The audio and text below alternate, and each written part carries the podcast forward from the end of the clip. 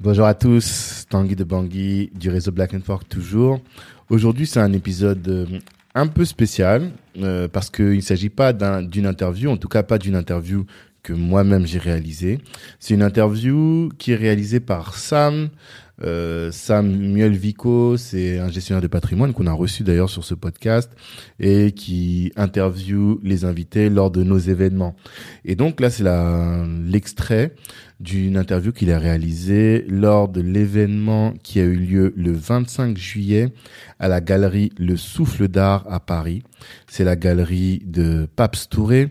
Paps Touré, c'est vraiment quelqu'un de génial, un autodidacte de la photographie qui fait des photos magnifiques je vous invite à aller euh, sur son Insta, donc Paps Touré ou Le Souffle d'Art pour euh, découvrir ce qu'il fait et pour euh, découvrir le personnage parce que je vous dis vraiment qu'il est génial. Et je vous invite aussi à écouter euh, un podcast qui est Casser les codes, ça s'appelle Casser les codes. C'est un épisode qui est assez détaillé où Alec qu'on a reçu aussi sur ce podcast, hein, Alec Degboué, le va en profondeur, décrypte un peu son œuvre et son environnement, on va dire. Donc, Paps, on, on, a été reçu à la galerie le souffle d'art par Paps. Et c'est dans le cadre d'un event vous savez qu'on fait on organise beaucoup d'événements avec Black Network. Et on a un de nos événements qu'on appelle les BB Shower. Donc Black Business Shower. De quoi s'agit-il?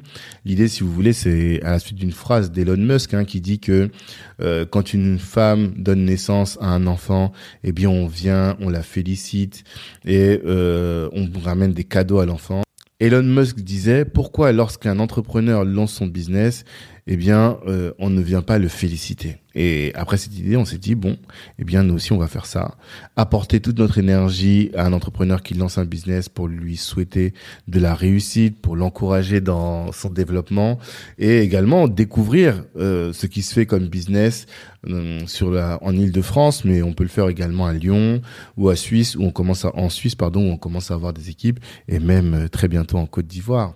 Donc ça c'était une BB shower, Black Business Shower. Euh, donc, si vous souhaitez être informé de nos events, rencontrer euh, le public de Black Network, l'équipe de Black Network, bah, je vous invite à nous envoyer un mail à l'adresse suivante contact c o n t a c t blacknetwork.fr contact@blacknetwork.fr ou vous pouvez aussi me contacter sur mon LinkedIn. Bien souvent, je, je, reçois des messages sur LinkedIn. Mon LinkedIn, c'est Tanguine Gafauna Tabissi. Je vous mettrai euh, les, les liens là dans la description du podcast.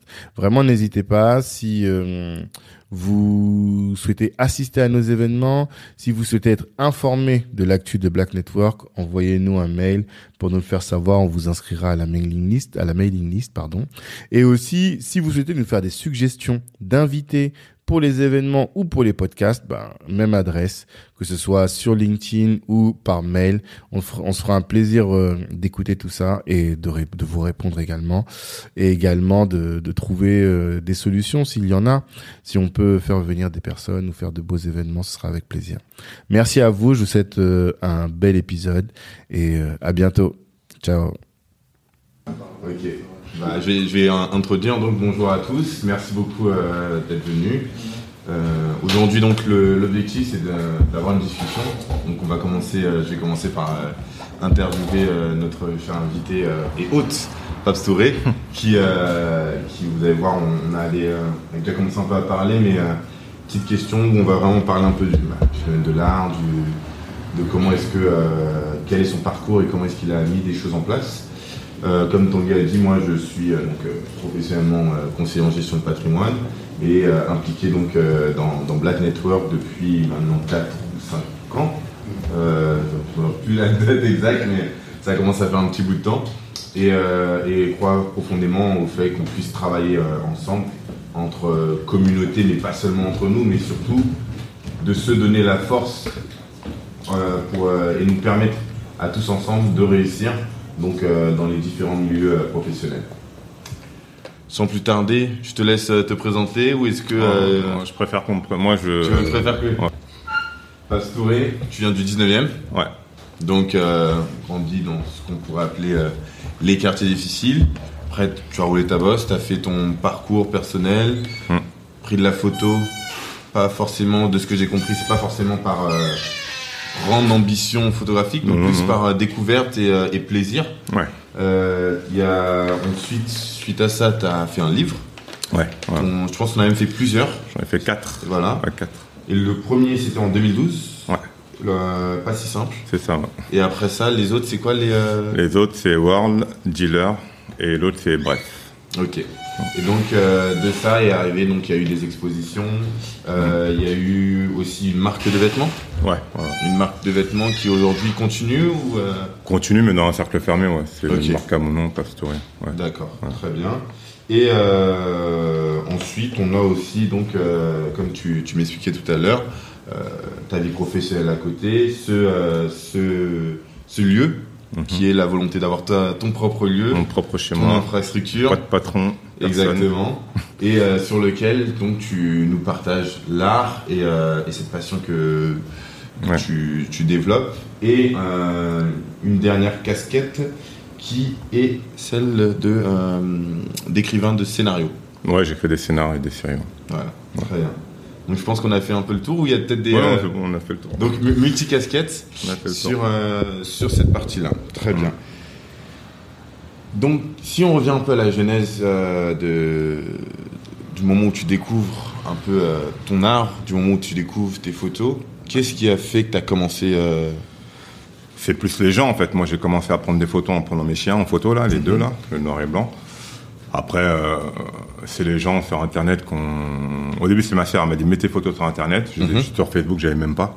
J'ai mis ça en 2011. Du coup les gens ont aimé mes photos, ils m'ont dit euh, on veut faire un bouquin avec toi. Je crois que c'était pas vrai. Donc j'étais voir la personne et j'ai sorti un livre genre euh, six mois après. Et après du coup euh, le livre il a bien fonctionné, j'en ai vendu beaucoup. Et après, je voulais en sortir un deuxième avec la même maison d'édition, donc j'ai dit non. J'ai fait tout seul en auto-édition. Parce que la com, c'est moi qui avais tout fait. Donc je voulais pas partager les bénéfices avec une boîte qui faisait ça. Du coup, j'ai monté tous mes autres livres sont en auto-édition. J'ai fait Ok. moi-même. Donc, Pour- euh, pour- pourquoi, pourquoi le, effectivement, tu, donc tu viens de dire que tu l'as fait, c'est en gros, tu fais tout tout seul. ouais, Mais euh, normalement, une maison d'édition, c'est surtout l'après. Non, la maison d'édition, c'est qu'elle t'aide à faire le bouquin. Mhm. Et l'avantage, au début, quand tu connais pas, tu penses qu'elle t'apporter des, euh, des points de vente, Mhm. À faire de la com. Sauf que moi, la première maison d'édition m'a trouvé juste les points de vente. La FNAC, faut être référencé pour, être, euh, pour vendre un bouquin. Et après, la com, c'est moi qui fais toute la com. Ok. Donc, toutes les interviews, les télés, tout, c'est via mon réseau. Donc, pour le deuxième bouquin, je me suis dit, je vais pas faire la même erreur. Totalement. Donc, j'ai investi mon argent, je fais mon propre bouquin. Une fois que tu es rentré dans le réseau euh, de librairie, tu es constamment. Que demain, je livre tout seul, je suis référencé quoi qu'il arrive. Donc, du coup, j'ai besoin, j'ai pas besoin de maison d'édition. Ok. Juste d'avoir euh, mes couilles et mes couteaux, quoi, pour, euh, Ok. pour produire et, et vendre. Et donc, tu as commencé, c'était quoi ton premier appareil? Un Nikon D40, Ok. Un vieil appareil, euh, coûtait 100 balles, 100 euros, je crois.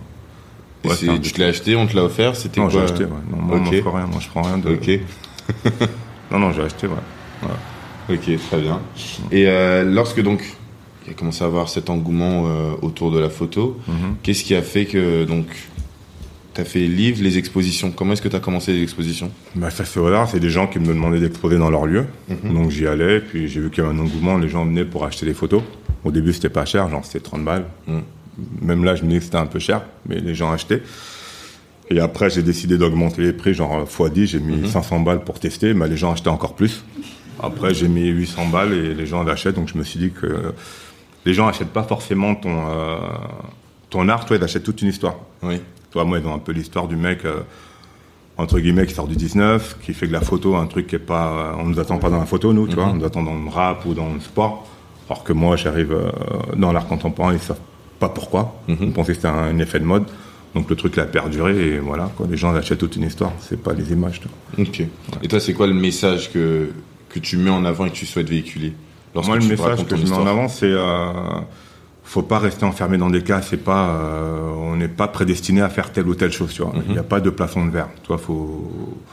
Moi, vais où partout, on m'attend pas. C'est-à-dire le premier scénar que j'ai écrit, euh, je l'ai vendu sous un alias, soit pas à mon nom, parce que je veux pas que les gens m'assimilent à un truc. Donc, j'ai vendu un nom. Le truc a très bien marché. Donc, du coup, le second que j'ai fait, il va être à mon nom propre. Donc, moi, c'est euh, je sais pas, c'est que j'ai pas de, j'ai pas de limite quoi. Je fais ce que j'ai envie de faire et je fais euh, tout ce que j'ai envie de faire. quoi. Donc, ce qui est intéressant, donc tu dis le premier scénar que tu as vendu, tu as vendu sous un alias. Pourquoi? Ouais. Parce que je veux pas que mon nom apparaisse. Au cas où ça marchait pas, je veux pas Ouais. qu'on salisse mon nom euh, dans la photo, tu vois. Donc euh, j'ai mis un alias et le truc a fonctionné. et, Ok, c'était quoi le, le premier? Euh, je peux pas dire.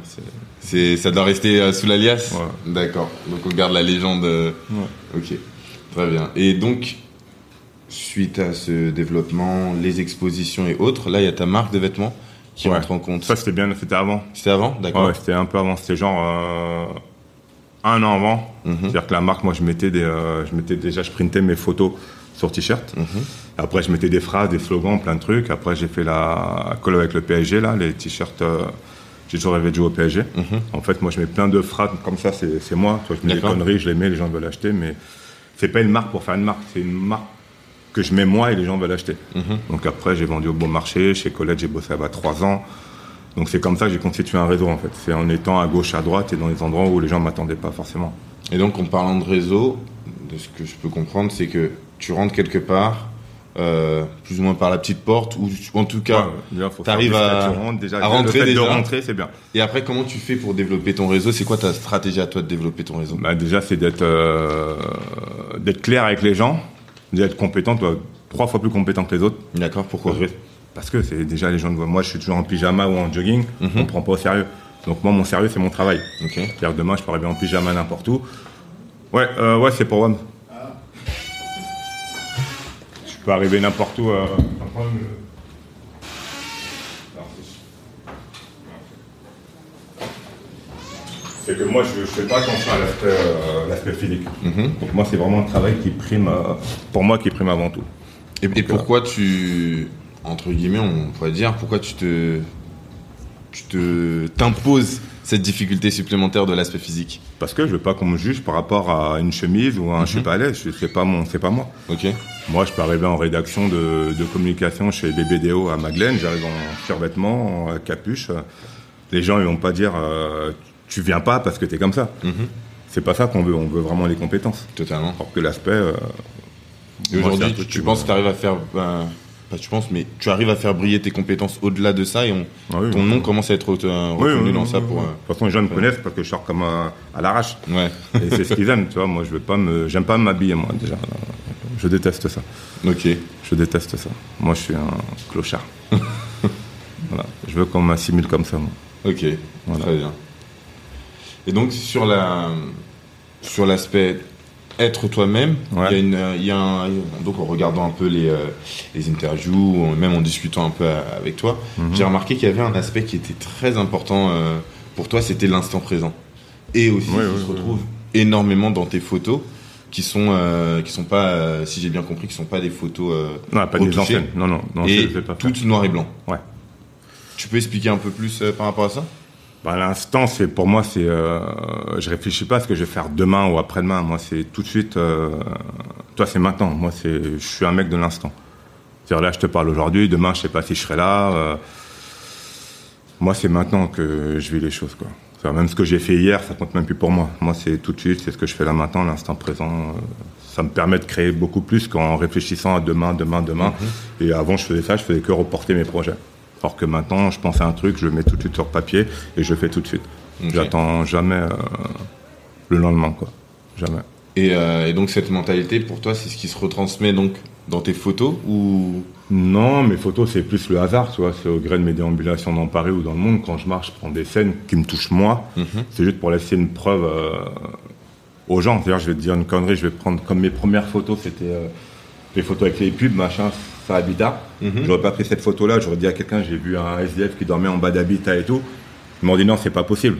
Alors que là, je lui montre juste la photo et puis ils voient que le truc était vraiment réel. Comme euh, une photo, non, elle est cachée derrière, t'as plein de. je crois, il y a un, un SDF en dessous d'une. euh, La nuit de l'homme. Ouais, ouais, cassette, ça, tu le racontes à quelqu'un, il va pas te croire. Ouais. Faut qu'il voit le truc, tu vois. Et même c'est beaucoup plus parlant. Le, le fait de voir l'image ouais. elle est parlante parce qu'il y a quand même un SDF donc euh, qui est allongé au sol, Ouais, qui fait sa nuit, et il y a ce pub, contraste de la pub où euh, t'as Vincent Cassel, euh, Ouais, qui est mieux bien. de sa forme, euh, un, un homme selon les euh, un peu les Ouais, les codes, les, dans les les standards, codes, euh, les standards, l'homme parfait entre guillemets, Mm. qui est là et on, et on dit que c'est ça la nuit de l'homme et on- en bas on voit en fait qu'est-ce qui est réellement la nuit de l'homme. La vie, la vie parisienne, Donc, quoi. C'est, moi, c'est l'instant. Je suis que dans l'instant, sans retouche, sans mise en scène, sans rien du tout. Il y a, il y a une phrase de, de Banksy qui, euh, qui, qui me fait bien rire, qui, euh, et, et je pense que ça définit bien, c'est il faut un- une, une bonne œuvre d'art, c'est quelque chose qui met moins de temps à créer qu'à regarder. Regardez, ouais, ouais, ouais. ouais. Est-ce que tu penses que c'est quelque chose qui définit? Est-ce que tu penses que tes photos poussent à la réflexion ou à Oui, l'émotion? ça c'est sûr. À la réflexion surtout. Ouais. Ouais. C'est-à-dire que t'aimes ou t'aimes pas, tu auras toujours un truc à dire sur une de mes images, quoi qu'il arrive. Parce qu'il y a, y a une histoire, il y a un truc. Je trouve qu'il y a un truc. Ouais. Et est-ce que tes photos, par exemple, sont numérotées? Il y a un, il y a Ouais. un numéro, de, il y a des séries, a des euh, ouais. bien précises. Ouais. En général, tu vas à peu près à combien de séries? Les petits formats comme ça, ils vont à 50. Mhm. Le 100 sur 150, il va à 15. Et le 80-120, il va à 20. Il va à 20. Ouais, 20. Ok. Ouais, 20 séries. Et donc cette progression, parce que tout à l'heure tu parlais du fait qu'on était, euh, t'as vendu tes premières œuvres à 30 euros. Ouais. Aujourd'hui, si j'ai bien compris, c'est combien le, la, la plus petite œuvre que t'as ici, elle coûte combien? C'est celle-là, les petits formats, là, à 800 Ok. euros, là, les petites. euh. 800 euros, donc on passe de 30 à 800. Ouais, mais il y a, y a 10 ans de. oui, il y a, y a quelques- voilà. En fait, ce que les gens voient pas, en vrai, c'est que euh, ce que tu achètes, tu vois, c'est pas forcément l'image, tu vois, c'est une partie de vie que tu achètes, tu vois. Mhm. C'est moi pendant 10 ans, par exemple, pour faire des photos, j'étais constamment dehors, j'ai loupé plein de trucs à côté, vie familiale, vie perso. Euh, je démissionne, je suis dans les assurances, je gagne super bien ma vie, j'ai démissionné. Je suis, euh, voilà, c'est qu'à un moment, c'est, euh, c'est un retour sur investissement. C'est-à-dire pendant 10 piges, euh, ouais, je suis dans la rue, je prends mes photos, je fais mes trucs, donc là, je récupère tout ce que j'ai donné Totalement. en termes de temps. Donc j'ai capitalisé.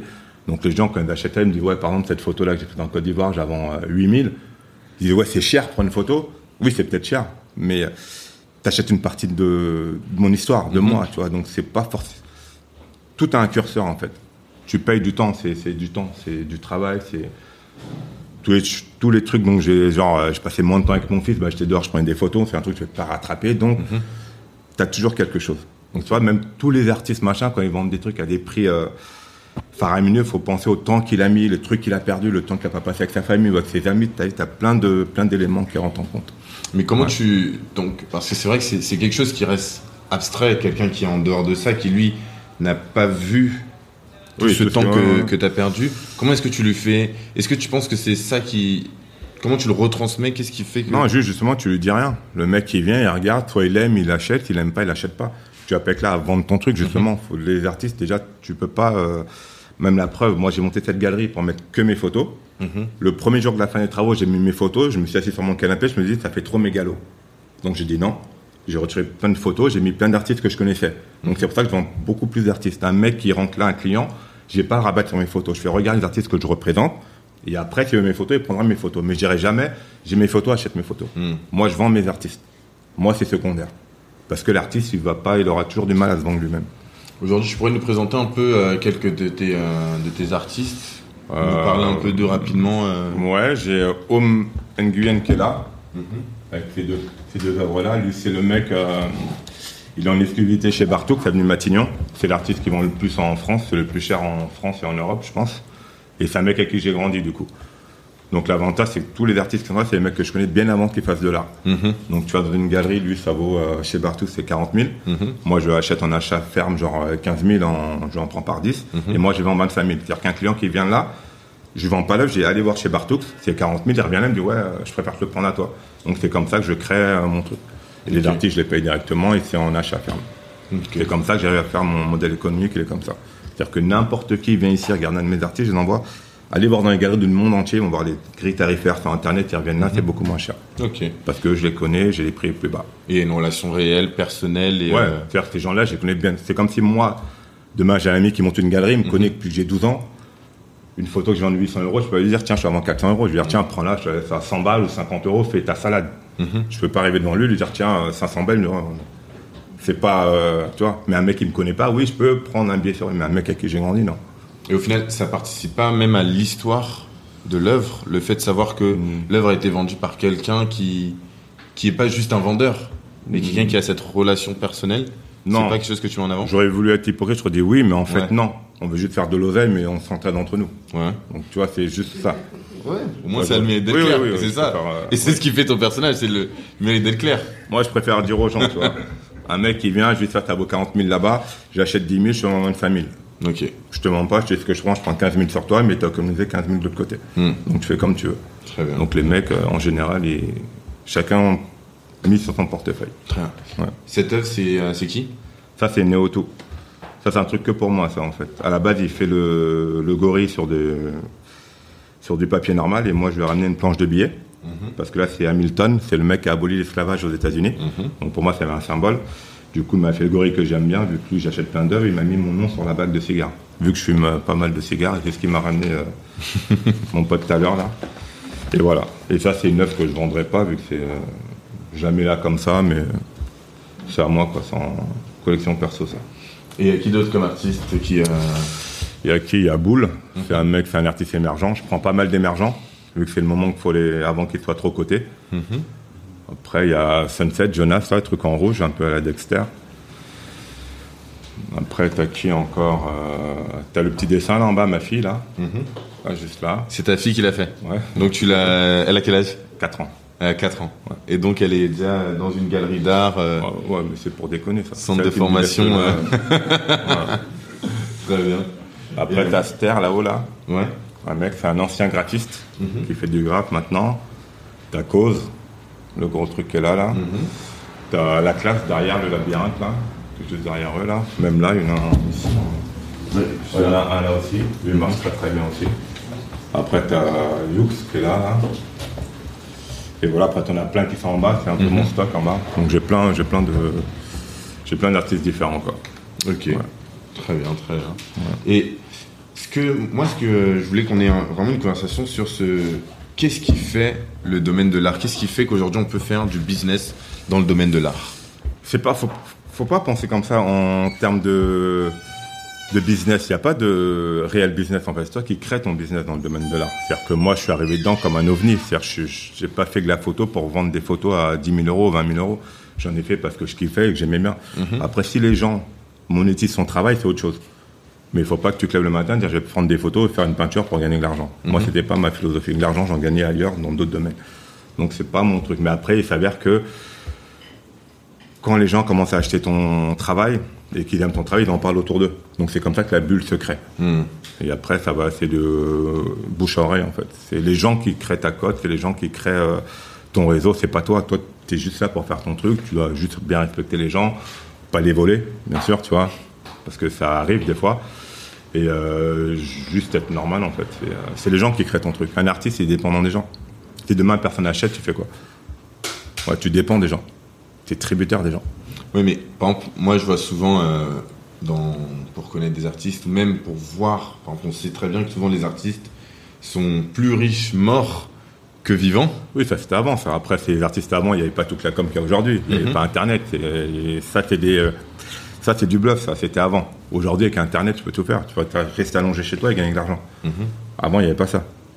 Toi, c'est. Aujourd'hui, il y a une nouvelle technologie, on en parlait aussi tout à l'heure, par exemple les NFT. Ouais, ouais, les NFT, ouais. Est-ce que tu, euh, tu as mis un peu les pieds dedans? Oui, Est-ce ça, que oui, c'est oui, quelque chose qui... euh, Oui, j'attends. euh, là, d'ici deux semaines, j'en sors un truc. quoi. Ok. Moi, vends de des parcelles de musique de mes artistes. Déjà lui en premier. D'accord. Vu qu'il a peint, euh, j'ai la vidéo de la- du début de la création, genre sur la planche de billets, les trucs et tout. Et ça, on va le découper en NFT. Ça- C'est 1 minute 50. On va faire 10 secondes par, par partiel de 5000 euros aux enchères. Ok, Ouais. très bien. Lui, c'est avec le premier. Ouais. Et qu'est-ce que tu en penses un peu de, de cet avenir des NFT Quel est ton, ton point de vue euh? Bah, c'est un coche à prendre. Soit tu le prends maintenant, ça peut faire un gros boom, soit tu passes à côté. Mais moi, je pense que comme toutes les technologies, comme les bitcoins, faut, si tu as la capacité de rentrer dedans, faut le faire. Ouais, faut le faire. Moi, je pense qu'il faut le faire. C'est pour ça que je, je me mets un peu dedans aussi. On sait et tu, jamais. et tu penses qu'on est toujours sur cette, euh, cet aspect? Parce que moi, l'art, je le vois comme si, en fait, on vendait ou on mettait une valeur euh, financière sur de l'émotion. Est-ce que c'est comme ça que tu le vois Ouais, ouais, c'est comme ça que je vois, bien sûr. C'est-à-dire qu'on n'a pas tous la même sensibilité.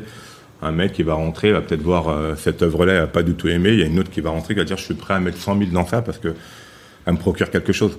Et les gens qui sont pas sensibles à l'art disent ouais c'est de la merde, c'est une croûte, ça vaut rien. Mhm. Toi, chacun euh, monétise à sa à son échelle d'émotion. En Mhm. fait. Donc c'est pour ça que l'art c'est un peu ça veut tout dire et rien dire en même temps. Ok. Tu vois, tu veux pas justifier qu'un mec mette 100 000 et l'autre, tu veux pas mettre euh, 10 euros dans ça. Comme l'histoire de, de Banksy à New York. Il est arrivé, Ouais. il a mis 5 toiles par terre. Il était mis en SDF. Personne n'a acheté. Il y a une personne qui a acheté une œuvre genre à 20 dollars. Et le soir même, ils ont dit que c'est Banksy. L'œuvre, elle, elle s'est vendue deux jours après, euh, 2 millions. Alors que personne ne voulait acheter. Hmm. Parce qu'ils savaient pas que c'est Banksy. Donc c'est aussi ça le rapport de l'art. Donc des gens achètent un nom des fois, ou une histoire. Pas forcément euh, l'œuvre, Très bien. tu vois? Et comment tu le. nous, ce qui est- moi en tout cas, moi personnellement, je suis quelqu'un de très orienté euh, business. Et comment tu accompagnerais quelqu'un ou comment tu- quel conseil tu donnerais à un jeune qui fait de l'art ou veut Mhm. travailler dans le monde de l'art? Quel, quel est le conseil que tu lui donnerais pour déjà pouvoir manger à Euh, sa faim? Déjà, euh, pas travailler pour l'argent déjà. Si Ok. il fait ça pour l'argent et qu'il trouve un job à côté. Ok, donc Ouais, avoir un job à côté, Ouais, ouais, ouais. toujours, Toujours. un job alimentaire et euh, Après, c'est très personnel parce que si tu as un job alimentaire, que tu fais de l'art à côté, tu vas dire bon, euh, j'ai ma sécurité euh, de mon job alimentaire, je ne mets pas en danger dans l'art, donc je vais pas à fond. Donc c'est un parti pris. Hmm. Tu vois, moi, je. Je sais pas, je pourrais pas. Chacun sa formule, en fait. Je pourrais pas dire, euh, faut faire ci. Non, chacun sa formule. Tu vois, moi, au début, c'était plus, euh, j'ai démissionné pour faire ça, mais. Je savais pas que j'allais gagner des sous avec, mais après, dès que j'en ai gagné, j'ai commencé à bosser quand même ailleurs pour avoir d'autres sources de revenus. Mais je pourrais pas faire euh, que ça. Je pourrais pas me dire, j'attends euh, de vendre une toile pour manger, toi. Je. Je pourrais pas. Donc, Et- chacun a son, son modèle économique, en fait. Donc aujourd'hui à côté, tu travailles, Ouais, je travaille comme tout le monde. malgré le fait que tu aies une galerie qui... Euh. Moi, j'aime l'argent. Ok. Donc, tu vas me donner 300 euros pour faire un truc, même sortir les poubelles, j'irai. Mhm. Parce que je prendre les 300 euros. Ok. Je verrai pas le côté genre, ah, c'est un, c'est un petit, il va sortir les poubelles, je m'en fous Mhm. de ça. Moi, c'est juste que je prends un prêt qui m'intéresse. Et toi, t'as pas un objectif, imaginons aujourd'hui la galerie a cette... euh, a une répercussion, il n'y a pas un objectif où tu dis j'arrêterai et je vais me concentrer sur ça ou... Non, non, non, non, non, c'est le début de la fin, ça. Début non, là, non, pourquoi? Non, non, faut être en danger constamment. Si jamais tu penses que t'es arrivé, c'est là où va atterrir des trucs. D'accord. Non, moi, non. Non, non, je peux, même si j'en ouvre une autre dans 6 mois, je continuerai à bosser dans les trucs que je fais, quoi. Je vais pas arrêter pour autant. J'ai besoin d'être occupé pour créer, quoi qu'il arrive. Je peux pas rester comme ça. euh, J'arrive pas. Et c'est quoi ton aujourd'hui ton le message que tu veux faire passer là par exemple? Lors de cette interview Ah, moi, Qu'est-ce j'ai que pas de. pas de il y a pas message, moi. mis à part vivre l'instant présent. Ah, faites ce que vous aimez. Moi, j'ai pas de. Mais je, je, je suis pas un gourou. J'ai pas de truc. ouais. euh, moi, j'ai- chacun fait comme il veut. Et écoutez-vous. Et voilà, je sais pas. J'ai pas de. Moi, je suis pas un gourou. Ok. Chacun fait. Par rapport euh, pour finir un peu sur les questions et après on laissera aussi les gens euh, poser un peu euh, quelques Bien questions. sûr. Mais ce lieu, les étapes pour pour pouvoir l'avoir, le trouver. Bah, avec l'argent déjà. C'était quoi le plus dur? L'argent, c'est tout. Ok. C'est tout. Juste l'argent, mais Ouais, c'était quoi là Si tu devais raconter un peu.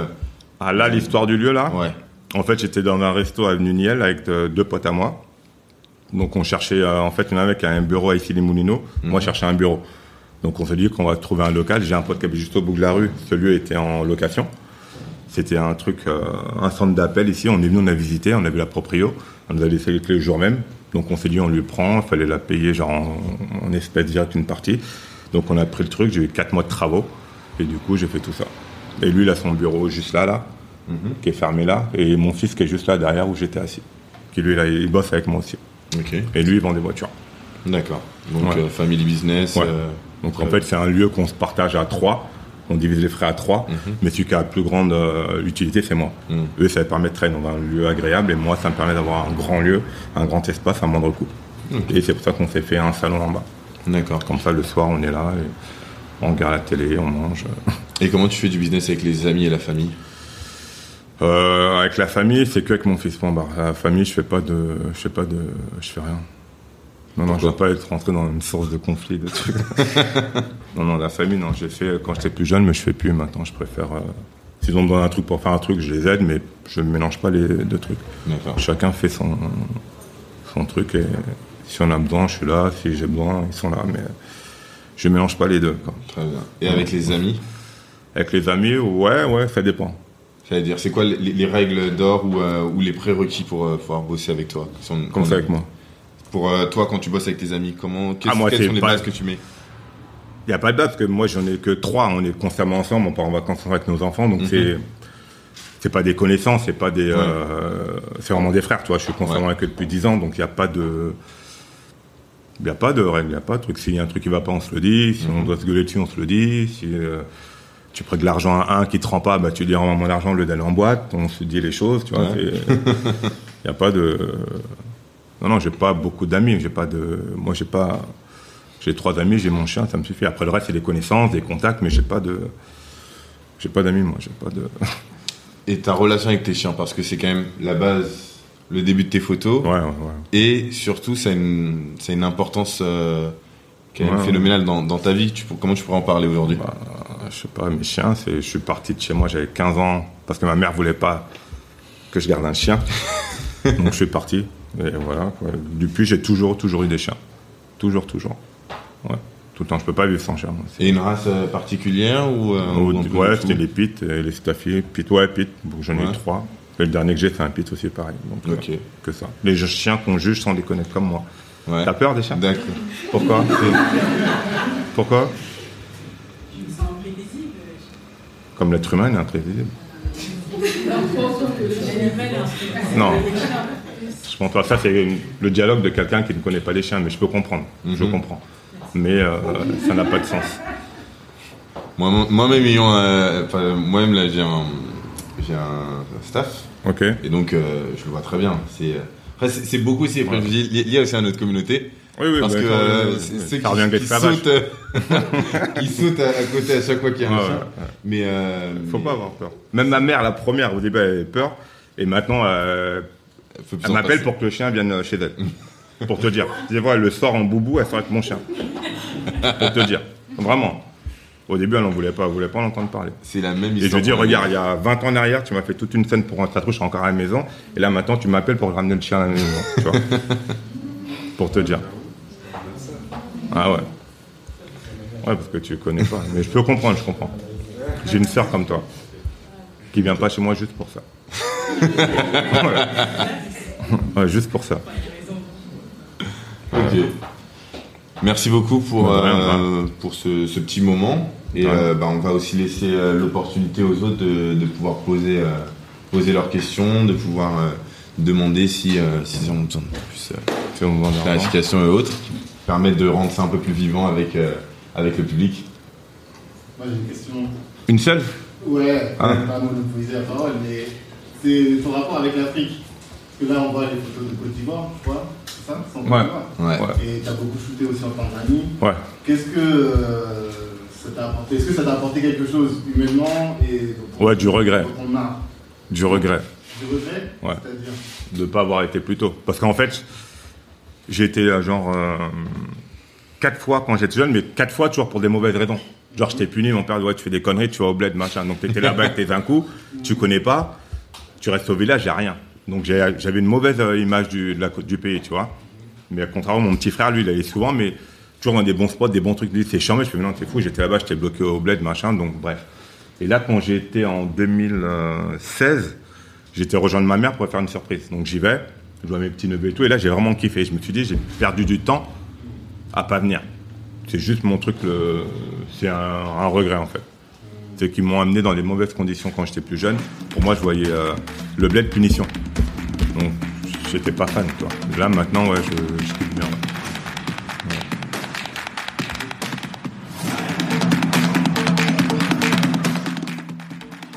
Merci, merci, merci d'avoir pris le temps d'écouter cet épisode jusqu'au bout. Pendant l'écoute, vous vous êtes sûrement dit que ce contenu pouvait intéresser un de vos proches. Eh bien, partagez. C'est ce qui va nous aider à faire grandir le podcast. Si Black Network vous intéresse, vous pouvez nous rejoindre. On apporte à nos adhérents du réseau, de la visibilité, de la formation et plus largement en tout cas des opportunités. Les ambitieux sont chez Black Network. La réussite est notre objectif, l'Ubuntu est notre moyen de l'atteindre. Peace.